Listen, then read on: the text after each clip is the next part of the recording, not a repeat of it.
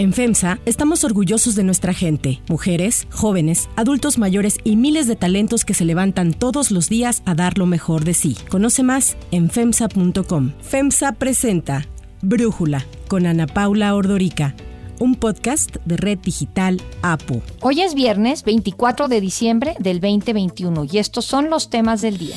Después de que la Corte ordenara al INE reanudar la organización de la revocación de mandato, el presidente festejó que no se viole la democracia. El senador Ricardo Monreal acusa como abuso de poder del gobernador Cuitlagua García la detención de José Manuel del Río, secretario técnico de la Junta de Coordinación Política del Senado. El presidente Vladimir Putin cierra con su tradicional discurso de fin de año un maratón de cuatro horas en el que habló de todo, desde Ucrania hasta de Santa Claus. Pero antes vamos con el tema de profundidad. It's better to cancel now and celebrate later than to celebrate now and grieve later. Debido a que la variante Omicron de COVID-19 se está propagando de manera más rápida que las anteriores, Tedros Adhanom, director general de la OMS, llamó a personas y gobiernos a cancelar las celebraciones de fin de año. En Holanda el gobierno decretó un estricto confinamiento hasta el 14 de enero. En Francia se implementaron medidas más restrictivas, al igual que en Bélgica. En Alemania y Reino Unido se analizan nuevos cierres la OMS no es la única preocupada por Omicron. Personajes de la vida pública, líderes mundiales, expertos y empresarios han advertido de lo peligroso de esta nueva variante. Omicron llegará a casa de todos, advirtió el multimillonario Bill Gates y afirmó que esta nueva variante de COVID-19 se está propagando más rápido que cualquier otro virus en la historia de la humanidad. A través de su cuenta de Twitter, el fundador de Microsoft lamentó que justo cuando parecía que la vida volvería a la normalidad, podríamos estar entrando en la peor parte de la pandemia. Gates pidió a la gente tomar en serio esta nueva variante hasta que se tenga más información y señaló que aunque solo sea la mitad de severo que Delta, será el peor aumento que hemos visto hasta ahora en contagios porque es muy infeccioso. En México, la situación, de acuerdo con el gobierno, es diferente. Según datos de la Secretaría de Salud, los contagios por COVID-19 vienen a la baja y siguen diciendo que existen confirmados solo 23 casos de la variante Omicron y otros 20 que están en estudio. Ante este escenario, el mundo enfrenta la duda de qué tan eficientes son las vacunas contra Omicron. Cada día se acumulan más estudios que sugieren que las vacunas contra COVID-19 no ofrecen casi ninguna defensa contra la infección por la variante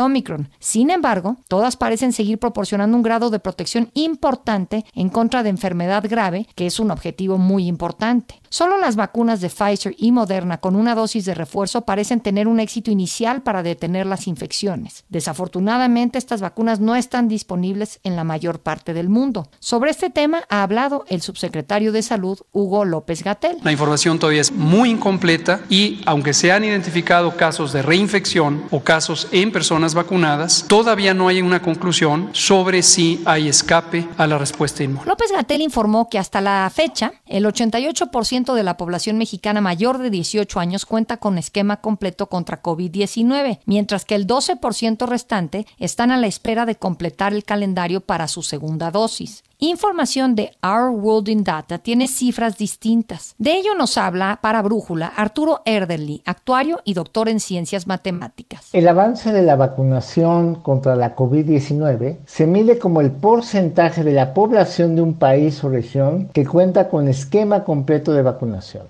En el caso de México, este avance es de 57.5% de la población total, 72.4 millones, por debajo del 63% promedio de la región sudamericana o del 60% de avance en Europa. Esto de acuerdo con datos del proyecto Our World in Data de la Universidad de Oxford en Reino Unido. De ese 57.5% de la población mexicana que cuenta con esquema completo de vacunación, para la cuarta parte esto ocurre ocurrió hace seis meses o más, lo cual quiere decir que ya requieren una dosis de refuerzo, particularmente el personal de salud y los adultos mayores que fueron quienes primero recibieron la inmunización. 9.5 millones de mexicanos están vacunados a medias, es decir, en espera de una segunda dosis para completar su esquema de vacunación, y un total de 44.1 millones de mexicanos no han recibido ni una sola dosis, lo cual resulta especialmente especialmente preocupante ante el acelerado avance de la variante Omicron, que al parecer escapa fácilmente a la inmunidad posiblemente adquirida por una infección previa del virus SARS-CoV-2. Esto representa mucho terreno fértil por infectar para esta nueva variante del virus. México enfrenta el invierno 2021 sin suficiente cobertura de vacunación para contener el avance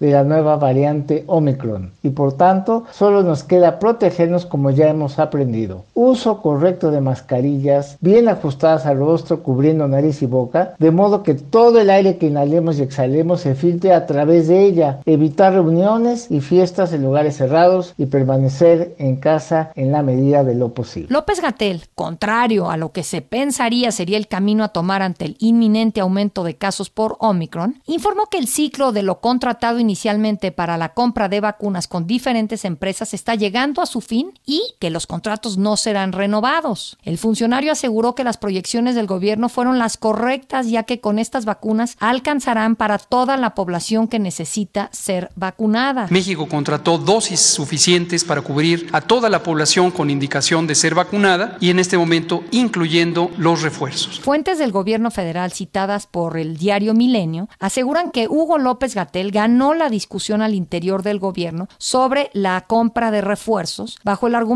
de que ya no son necesarias más vacunas y con las disponibles basta. Sin embargo, el secretario de Relaciones Exteriores, Marcelo Ebrard, dijo aunque no dio detalles, que México seguirá contando con vacunas. Ahora la Secretaría de Salud, para ya el año 2022, me preguntaban, bueno, ¿ya no va a haber vacunas? No, sí, nada más que ya estamos en otra circunstancia, no es la emergencia diplomática internacional como estuvimos el año que termina.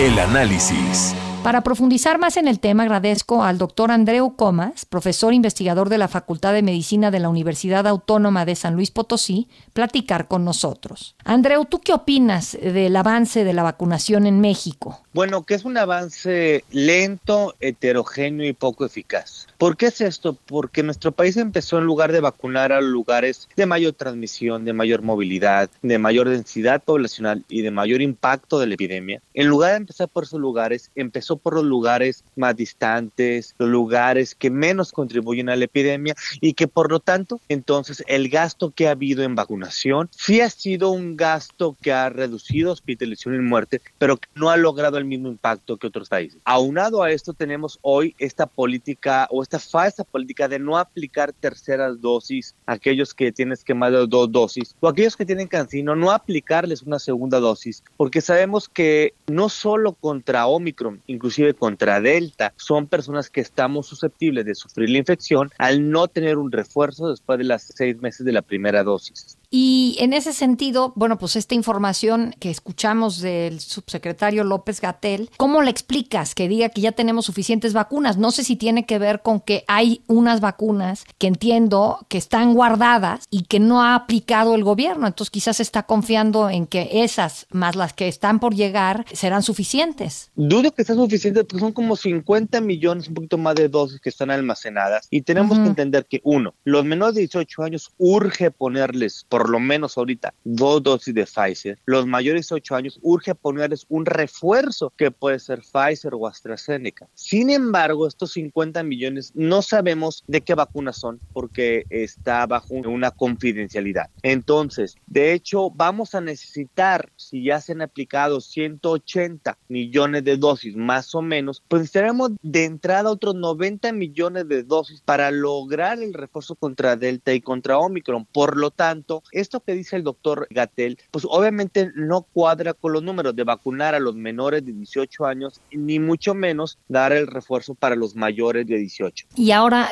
¿tú creerías que puede ser esto un tema de presupuesto, que no haya dinero para comprar más vacunas? No, es un problema de ideología. El doctor Hugo López Gatel, a quien conozco, pues siempre ha estado en contra del muestreo, tampoco ha estado muy a favor de la vacunación y él realmente no cree que la vacunación sea la solución. No es una, una cuestión de presupuesto presupuesto porque tenemos presupuesto para otras cosas que se gasten más. De hecho, el presupuesto para el programa de vacunación para el ejercicio fiscal del 2022 incrementó más de un mil por ciento.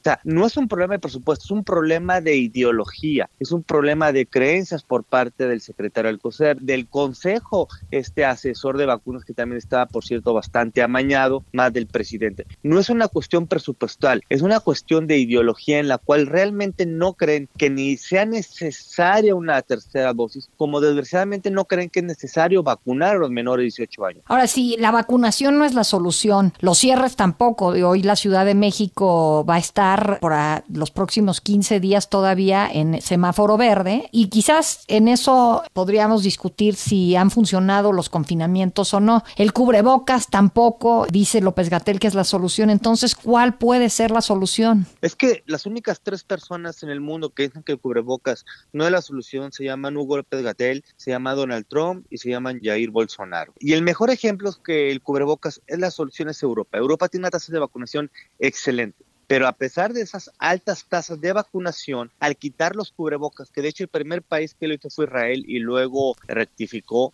es que se incrementaron de manera exponencial los contagios. Lo que necesitamos nosotros para parar esta epidemia, que no ha entendido Hugo, que no ha entendido el doctor Alcocer, es usar el cubrebocas más muestreo masivo con aislamiento de, de los casos positivos y sospechosos y la vacunación.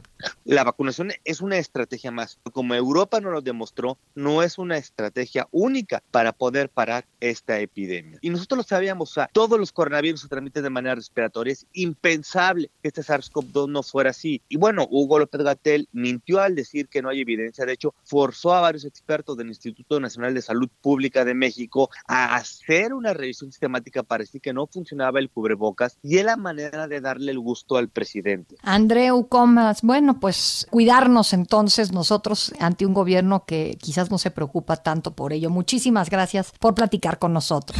Si te gusta escuchar Brújula, te invitamos a que te suscribas en tu aplicación favorita o que descargues la aplicación Apo Digital. Es totalmente gratis y si te suscribes será más fácil para ti escucharnos. Además, nos puedes dejar un comentario o calificar el podcast para que sigamos creciendo y mejorando para ti. Hay otras noticias para tomar en cuenta. Uno, Suprema Corte y la revocación. Me gustó la resolución de la Corte para que siga adelante el proceso de revocación del mandato, aunque tampoco concluye el litigio. Así reaccionó el presidente Andrés Manuel López Obrador después de darse a conocer la decisión de la Suprema Corte de obligar al INE a realizar la consulta de revocación de mandato. El presidente aseguró que era una muy buena decisión. Porque no se debe de obstaculizar la democracia no se debe violar la Constitución. La Comisión de Receso de la Corte, integrada por las ministras Yasmín Esquivel y Margarita Ríos Farjat, ambas propuestas al cargo por el presidente López Obrador, fue la que acordó admitir a trámite la controversia constitucional promovida por la Cámara de Diputados en contra del acuerdo aprobado por el INE el 17 de diciembre, en el que determinó posponer la revocación de mandato que se supone será en abril del 2022. El INE argumentó que le hacían falta más de 1.500 millones de pesos para poder instalar las casillas y contratar a los capacitadores que se requieren para realizar la consulta. Sin embargo, la Corte le ordenó al INE continuar con la organización y el desarrollo de las actividades del proceso de revocación hasta su conclusión con el presupuesto aprobado de 1.500 millones de pesos. Para Brújula, Javier Martín, abogado y profesor investigador de la División de Estudios Jurídicos del CIDE, pone en contexto el tema. Como antecedente, habría que decir que el INE ha dejado en claro claro que para poder hacer una revocación a la altura de las exigencias que establecieron las y los legisladores de Morena en la Cámara de Diputados y en el Senado, necesita algo como 3.800 millones de pesos. Lejos de otorgar este financiamiento, la Cámara de Diputados lo que hizo fue aplicarle un recorte de 5 mil millones de pesos a el INE. Ante esta decisión, el INE presentó una impugnación ante la Suprema Corte y en esa controversia constitucional pidió que se suspendieran los efectos, de la revocación de mandato. En un primer momento un ministro negó esa suspensión alegando que en este momento no es seguro que se vaya a realizar la revocación de mandato porque no sabemos si se va a juntar el 3% de firmas que se exige. Ante esta decisión, lo que hizo el INE fue tomar un acuerdo para posponer temporalmente los trabajos relacionados por la revocación de mandato ante la falta de recursos. Y esta decisión fue impugnada por la Cámara de Diputados. Así llegó el asunto a la Suprema Corte y estas dos ministras dictaron eh, un acuerdo en la que sí le otorgaron la suspensión a la Cámara de Diputados y le ordenaron al INE a que continúe con los trabajos de la revocación de mandato. El gran problema es que el INE no cuenta con los recursos suficientes y existe un enorme riesgo que de continuar así las cosas se organice una revocación de mandato que no cumpla con lo que marca con la Constitución y con la ley. Aunado a esto, la Cámara de Diputados presentó una denuncia de hechos ante la Fiscalía General de la República por la probable comisión de delitos de coalición de servidores públicos y abuso de autoridad por parte de algunos funcionarios del INE. Y, por instrucciones del presidente de la mesa directiva, Sergio Gutiérrez Luna, se entregó una queja ante el órgano interno de control del INE por probables irregularidades y faltas administrativas. Tras la decisión de la Suprema Corte, al INE no le quedó de otra más que decir que acatará la orden de no posponer las actividades de revocación de mandato, pero recalcó que seguirá en espera de que se resuelva de fondo la controversia que presentó ante la insuficiencia presupuestal. 2. Caso Veracruz. Desde el Senado de la República rechazamos el abuso de poder, el uso selectivo de la justicia y el uso de las instituciones públicas con fines de persecución, vengan de donde vengan. Con este pronunciamiento de Ricardo Monreal en el Senado, todos los partidos políticos cerraron filas a favor de José Manuel del Río Virgen, secretario técnico de la Junta de Coordinación Política, y crearon una comisión especial para investigar las irregularidades judiciales en el estado de Veracruz. Nos corresponde investigar todos los casos de abuso de poder, de persecución y violaciones al Estado de Derecho que se han realizado en Veracruz. Esta medida se da después de que la Fiscalía de Veracruz señaló sin pruebas a Del Río Virgen como el autor intelectual del asesinato del candidato a la presidencia municipal de Cazones de Herrera, Remigio Tobar, que ocurrió 48 horas antes de las elecciones de junio. Además, Monreal, que es muy cercano a Del Río Virgen, señaló que se comunicó con el secretario de Gobernación, Adán Augusto López, para analizar este y otros casos de irregularidades procesales. Es el responsable de las relaciones entre los poderes de la Unión y los estados. A nadie debe extrañar. La reunión ocurrió después del fuerte espaldarazo que el presidente López Obrador le dio al gobernador Cuitláhuac García durante la mañanera de ayer. A lo mejor no voy a ser objetivo, pero le tengo mucha confianza al gobernador Cuitláhuac García. Creo que es uno de los mejores gobernadores que ha tenido Veracruz y espero que en este caso resuelvan con apego a la verdad, sobre todo, no solo con apego a derecho. 3. Vladimir Putin. En medio de las tensiones con Estados Unidos por sospechas de una posible invasión a Ucrania, el presidente ruso Vladimir Putin habló ante medios de su país e internacionales en su tradicional discurso de fin de año. En el discurso, Putin dijo que ellos no son los culpables de que se esté hablando sobre guerra tanto actualmente, ya que lo que ellos están haciendo es simplemente defender su territorio. Es Estados Unidos quien llevó sus misiles hasta la frontera de nuestra patria. En el umbral de nuestro hogar. ¿Acaso es una demanda excesiva pedir a Estados Unidos no colocar más sistemas de ataque cerca de nuestra patria? ¿Qué tiene de inusual? ¿Cómo se sentirían los estadounidenses si pusiéramos nuestros misiles en la frontera entre Canadá y Estados Unidos o entre México y Estados Unidos? ¿Acaso México y Estados Unidos no tuvieron nunca problemas territoriales? ¿A quién pertenecía California antes?